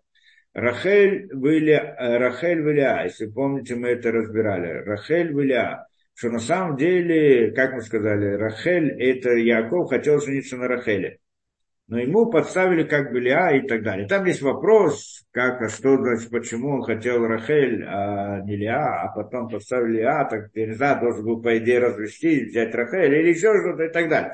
Но на самом деле там не простая история сама по себе. Ясно, там мы это разбирали, показывали суки, что Яков хотел взять обоих. Это понятно. Яков хотел взять обоих. На самом деле, как мы сейчас тоже говорим, что на самом деле, так это в духовных мирах, Яков и Рахель, они муж и жена. Израиль и Илия, они муж и жена. Только Яков и Израиль это один человек, в различных уровнях духов, это два духовных уровня, как бы одного человека, ну вот, э, в реальности человека. А эти две жены, они как бы в теле, в разном теле. Но это э, два, да, и Рахель Беля это два уровня, и Яков и Израиль два уровня, два духовных уровня. И, и Яков более низ, нижний уровень, Израиль более высокий уровень. Рахель более низкий уровень, я, э, Леа это более глубокая сторона как бы вот этого да, духовности и так далее. Поэтому Леа она всегда скрытая, а Рахель она всегда открытая. Про Рахель мы знаем много, про Леа ничто почти что, да, то есть это, э, она как бы скрыта, а, а, а Рахель, та, которая открыта, как бы это нижний мир, это. Поэтому Рах, Яков и Рахель. Теперь, ну, Яков, по сути, как мы там учим из текста, он хотел взять обоих жен. Это понятно. Почему? Потому что он хотел создать еврейский народ. Это была цель его. Это. И, и, а еврейский народ выходит из обоих, из двоих. И из Рахель были и поэтому из Ля выходят 10 сыновей, ну, не совсем, из Ля 6, и еще из рабыни 2, и из Рахели тоже из нее, из, из одной рабыни, значит, от самой Рахели двое. Получается, что вот это вот Рахель Виля, вот эти вот 12 сыновей, которые, те, которые рабыни, они тоже их не сестры, в общем-то, и тоже относятся, каждый относится к, к ней, как ее какая-то часть и так далее. Тоже было. То есть в духовном смысле они все как бы объединены. Теперь получается, ну в разных телах, да, теперь получается здесь, что это как, э, да, получается здесь, что он хотел взять обоих. Только что, почему же, в чем же там была проблема? Он хотел взять Рахель, а вместо нее то Лаван поставил Илья. Ну, через неделю они провели свадьбу, неделю, через неделю он получает снова Рахель и так далее. Должен был работать еще 7 лет для, для Рахель еще раз. Так, э, так в чем суть, если он хотел взять и Рахель и Илья? Ну, разница была только неделя. А на самом деле это что он имел в виду. Он имел в виду Яков, в чем была идея, что Яков хотел взять и Рахель, и Леа, но хотел в таком порядке. Сначала Рахель, а потом Леа. Как мы это объясняли. Почему сначала Рахель, а потом Леа? Потому что на самом деле это была работа Якова всю его жизнь. Мы тогда тоже подробно разбирали эту вещь. Вся цель жизни Якова – перевернуть мир – то есть, что мир происходит, в мире происходит снисхождение от более высокого к более низкому уровню, еще более низкий уровень, еще более низкий уровень. То есть каждый раз мир, он как бы больше огрубляется и огрубляется и огрубляется, и доходит до какого-то момента, в какой-то момент он должен начать исправление и начать подниматься в духовности. И Яков хотел, взял на себя эту роль. То есть, чтобы с этого момента мир начал подниматься, а не опускаться. То есть мир каждый раз, то есть что должен был, что когда пришел Адам решен, он должен был в этот момент, то есть мир спустился до такого уровня, что был сотворен Адам решен, то есть творение. По идее он должен был начать поднимать мир обратно, сделать исправление, и, под, и тогда он поднимает мир обратно. Но он это не сделал, и тогда мир продолжает спускаться, огрубляться и делаться более материальным, более материальным. И тут, и вот где-то это должно было начать подниматься. Берет, Яков берет на себя эту задачу. И поэтому он хочет, чтобы сейчас мир стал, с этого момента стал э, встал на путь исправления. Путь исправления – это поднятие миров. То есть обратно становится более духовный, более духовный, а не в направлении быть более грубым и более грубым. В чем здесь идея жен? Идея жен в том, это, что, что Леана более духовный уровень, более высокий духовный уровень. Рахель это более низкий уровень. Поэтому Леа с этой точки зрения первая, а Рахель идет вторая. То есть, если мы смотрим сверху вниз, то каждый последующий, он как бы второй, следующий, да, мы считаем, тот, кто выше первый, тот идет следующий. Но когда же мы приходим к исправлению мироздания, поднять его, сделать его духовным, мы как бы изменяем направление пути мира. Теперь то, что было раньше, что теперь самое, то, что было самое как-то грубое, оно становится подниматься и становится духовным. Это изменение мира полностью. Оно идет сейчас наоборот совсем. В этом, и когда человек это делает, он как бы раскрывает новый свет. Вот это раскрытие нового света, она как бы цель мироздания. И когда мир начинает подниматься снизу вверх, то делается уже расчет другой. Тот, который внизу, он первый, а тот, который выше, он второй. Это как бы идея. Что значит э, первый, второй? Что на самом деле тот, который находится в самом низу, его действие, его митсва, который он выполняет, его исправление, оно больше, чем тот, который находится выше и делает эту же митсву, скажем так. Да? Что раскрытие света в самом большом сокрытии, даже небольшое раскрытие света – это огромное раскрытие. Там, где есть много света, и раз ты раскрываешь свет, так оно не, как-то не видится много. А именно там, именно когда человек раскрывает, э, да, находится в самом низу, в самой, как это, в, самом, в самом низу, в самой низине, в самом большом сокрытии, и он, э, да, как бы делает действие, которое вот раскрывает Всевышний, вот тогда это раскрытие, оно имеет огромный смысл. И тогда тот, кто находится внизу, он становится как бы больше, чем тот, который находится вверху. Почему больше? Потому что он раскрыл больше света. Правильно, что с точки зрения своей сути духовной он меньше, он как бы более грубый, но там, когда с точки зрения его поступков и действий, он, раскры... он больше раскрывает Всевышнего. Это называется, как это кто-то называл таким образом,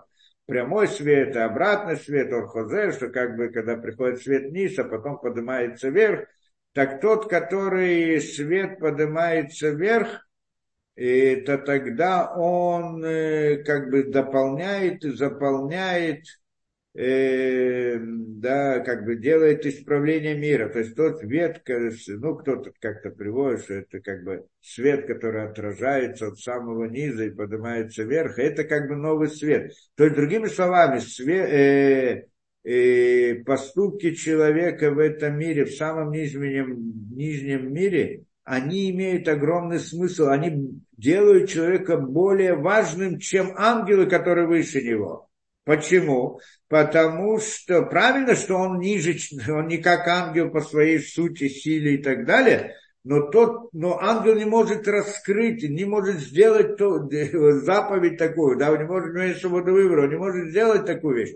Это мир был создан для того, чтобы были самые нижние раскрыли то, что раскрыли. И поэтому, когда он раскрывает снизу, так он, значит, делает самое большое действие. Это самое становится более важным, то есть движение снизу вверх. Сначала было движение сверху вниз, и тогда мир приходил все ниже и ниже, ниже, а потом начинается движение снизу вверх. И в этом смысле движение снизу вверх, она была как бы цель мироздания. И теперь тот, кто находится в самом низу, он как бы самый важный в этом смысле, потому что он может сделать мецвод намного больше, чем другие, потому что он находится в полном сокрытии.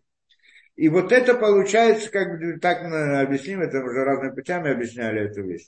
Это как бы идея снизу вверх. И вот это, и он, Яков хотел изменить направление мира, истории мира. Чтобы сейчас должен начаться, это чтобы начался еврейский народ, в принципе. До этого было снисхождение. А сейчас появляется еврейский народ, который должен исправить и направить весь мир в обратном направлении. И эта идея, да. И поэтому он всегда менял. Тот, кто был Второй он его делает первым. Да, потому что если идти сверху вниз, он второй. Первый и второй. Первый выше, второй ниже. А когда поднимается снизу вверх, то тот, кто внизу, он первый, а тот, кто вверху, второй. Да, это меняется. Поэтому он это еще в животе у матери, он начал бороться с Исавом, чтобы стать, э, быть первым, э, первым и так далее и потом купил у него первенство, и потом, значит, взял благословление, и все это, что он получил его первенство. Потом он пришел, и когда это женил, э, да, вот это вот женитьба, он, там тоже та же идея, он хотел сначала Рахель, а потом Ля. Почему? Потому что Рахель это как бы более низкий мир, и он хотел взять именно ее, а потом Леа, то есть она как бы вторая, сверху вниз Леа первая, а Рахель вторая, он хотел сказать, как бы сначала будет Рахель, а потом Леа, то есть и, и, и изменить направление мира. И дальше он это делал, потом, когда взял, что э, э, да, и, и когда пришел к Йосефу, дал благословение Минаше и Прайм, он тоже их поменял местами. То есть он занимался этим и изменением направления всю свою жизнь. В этом была вся его идея. Поэтому это была как бы его идея, что хотел взять именно Рахель в начале, а потом Ля.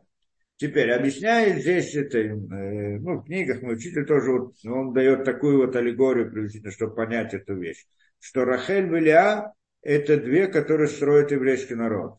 Только, э, да, две, которые строят еврейский народ. Только э, Рахель, Ля – это как бы внутренний смысл еврейского народа, а Рахель – это внешняя сторона еврейского народа. То есть Ля – это суть еврейского народа, а Рахель – это та, которая представляет еврейского народа к внешнему миру. То есть она та, которая находится на, как это, на да, она та, которая как бы оболочка для еврейского народа. Ну, в смысле, э, не в смысле внешнее, не важно, а в том смысле, что она та, которая представляет еврейский народ с окружающему миру. То есть она та, которая сталкивается с окружающим миром, а как бы внутри этого находится еврейский народ, ну, это как бы эта идея, это идея. И на что это похоже? Это похоже как ну, мой учитель такой приводил этот пример, как дом, построить дом. Дом, когда строят, есть его фундамент, и есть само здание. Так фундамент он не виден. Но видно здание. Здание, оно как бы внешняя сторона этого. А есть фундамент, то, что на чем он стоит, но оно скрыто, оно не видно. Так идея как бы, вот если мы смотрим на еврейский народ как здание, то Леа – это как бы фундамент, на котором стоит здание, а Рахель – это то здание, которое как бы видно наружу, представляет. Это две, две стороны. Или другими словами, то, что мы скажем, кто хочет это в таких понятиях, что Рахель, она это, это нугба, мира Ацелу, то есть идея в духовном мире, что это идея нугбы, Малхута, нижняя часть мира Ацелут, а Леа это относится к Бини, в общем-то,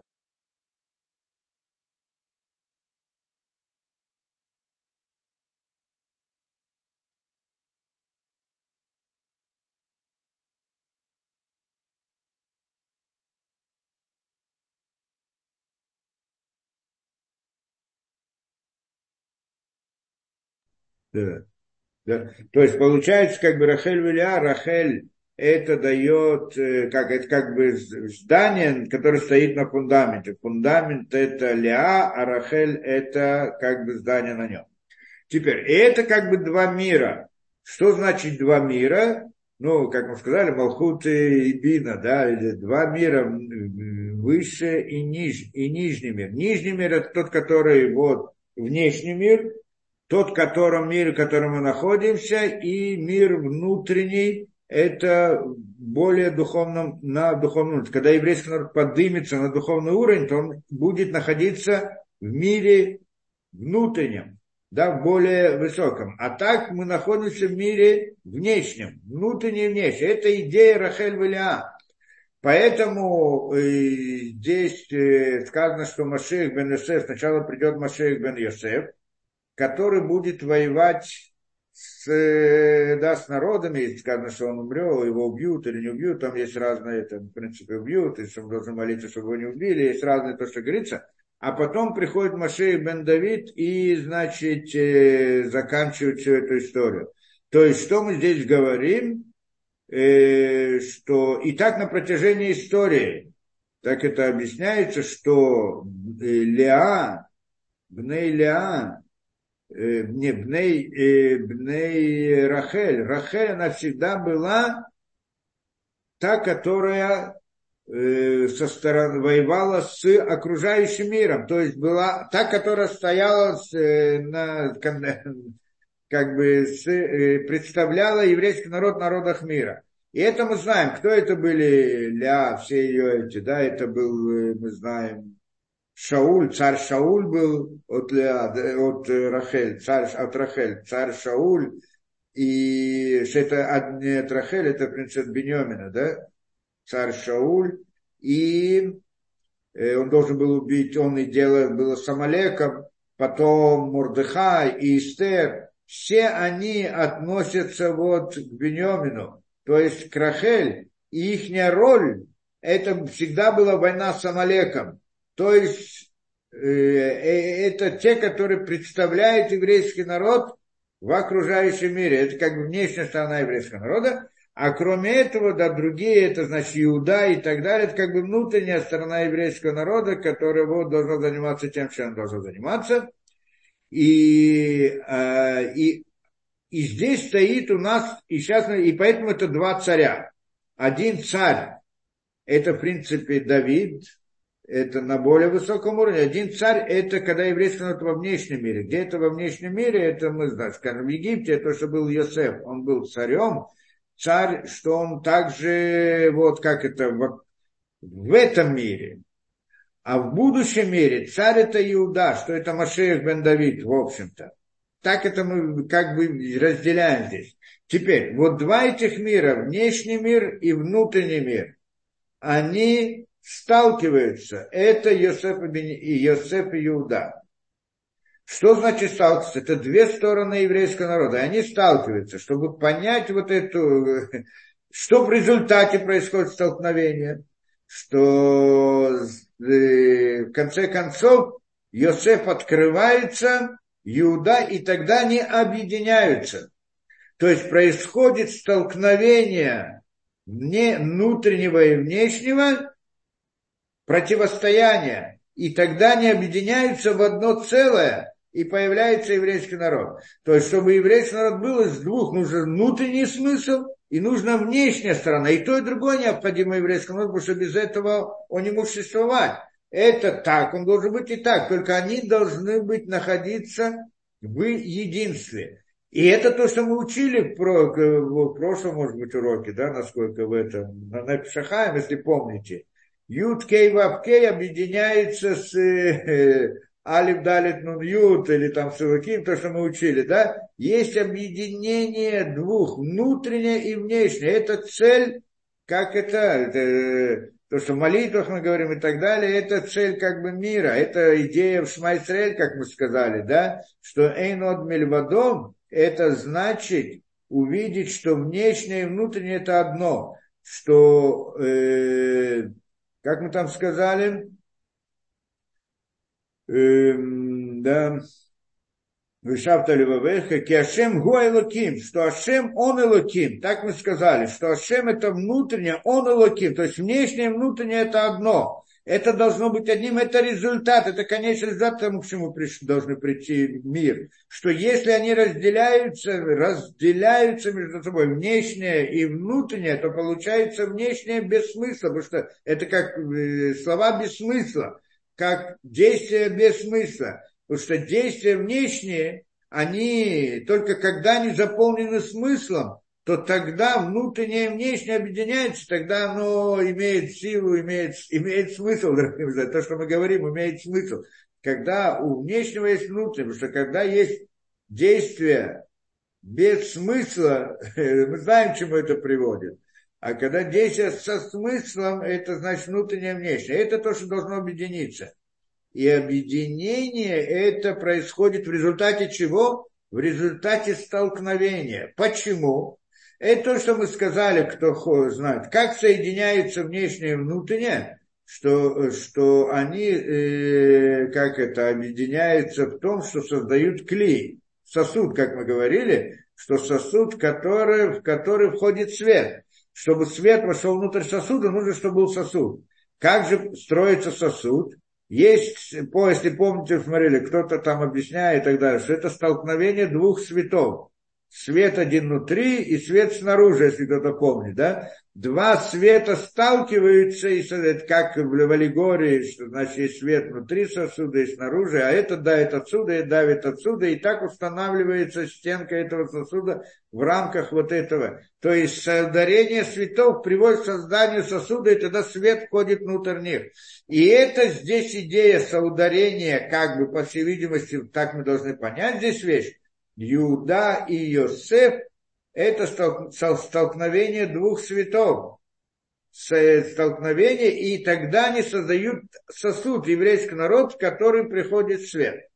Теперь еще к чему приводит это соударение? Она приводит к объединению. Соударение это не в смысле удариться и разойтись. Соударение это две противоположности. Потому что ясно, что внутреннее и внешнее это разные вещи, они противоположны роль в этом мире объединить их, сделать их единым, придержиться. Для, э, и когда они становятся единым, они строят один, становятся единым целым, это как бы сосуд, и тогда в него входит свет. Это значит, их столкновение приводит к созданию еврейского народа. Но обычная идея столкновения двух противоположностей, как они становятся едиными, они как бы каждый чем-то жертвует, правильно? Каждый жертвует чем-то, отрезать, как это хесед выдин, добро и суд. Когда гармония между, нами, между ними, с одной стороны, есть добро расширение, с другой стороны, есть ограничение суд. И гармония между ними, она приводит к рахам и милосердию, или то, что мы называем там тиферет и так далее. Да? То есть должно быть, как так построен мир э, да, мир Ацилу, так построена система управления, как равновесие между двумя как бы противоположностями. То есть идея две противоположности привести их к единому целому, то есть к единству.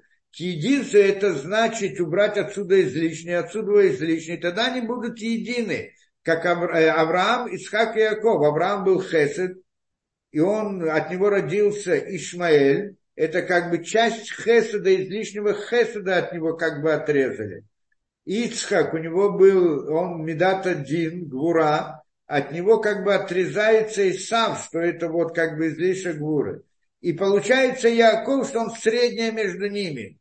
Да? Единство, единство двух противоположностей посредством того, что они, как это делают, компромисс один другому.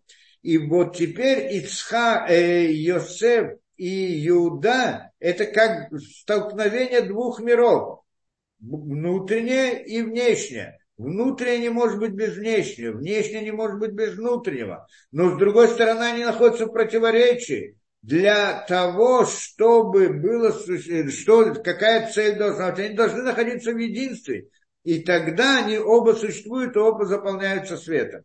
Единство, как происходит в результате столкновения один с другим. В чем идея столкновения, мы сказали? Это не идея в том, что борьбы один с другим, а идея объединения. Только поскольку они противоположны, каждый должен как быть чем-то пожертвовать, что-то от себя, дать что-то от себя, вроде так, да? И здесь появляется идея Беньомина. Да? Идея Беньомина – это то, что как бы Иуда это как бы вот то, что как бы Иуда берет от Йосефа, от Рахеля, скажем так, как-то так, что э, Иуда и Йосеф, они в каком-то смысле противоположны друг другу. Это внешнее, это внутреннее. А общее между ними, это вот именно Беньомин, который в каком-то смысле, с одной стороны, он относится к Йосефу, что он его брат, с другой стороны относится к Иуда, что Иуда за него взял как бы эту гарантию. И это идея того, что как бы именно Беньямин, он тот, где, который, на котором был построен как бы идея храма, также на территории Бениамина. Иуда и Бениамин вместе, они объединяются. Вот через него как-то там здесь происходит объединение. Как бы было, как это, как компромисс и со стороны Йосепа, и со стороны Юда приводит к объединению. Это тогда возникает еврейский народ с двумя вещами, внутреннее и внешнее. Внешне это как он представляется, это идея Рахель, и внутренне это то, как представляется Юда. Поэтому получается, что там то, что происходило между ними, весь этот спор и все эти, да, это надо разобрать именно в этом смысле. Если кто хочет понять это на глубину, это идея столкновения двух светов, создания новой реальности еврейского народа, как создание кли сосуда, который может принять в конечном свет, и что в конце концов они объединились вместе, да, объединились, сделали как бы одно общее, и вот как там Беньямин входит в это дело, это тоже надо понять. Ну, надеюсь, я знаю, насколько я мог, так эту идею объяснил.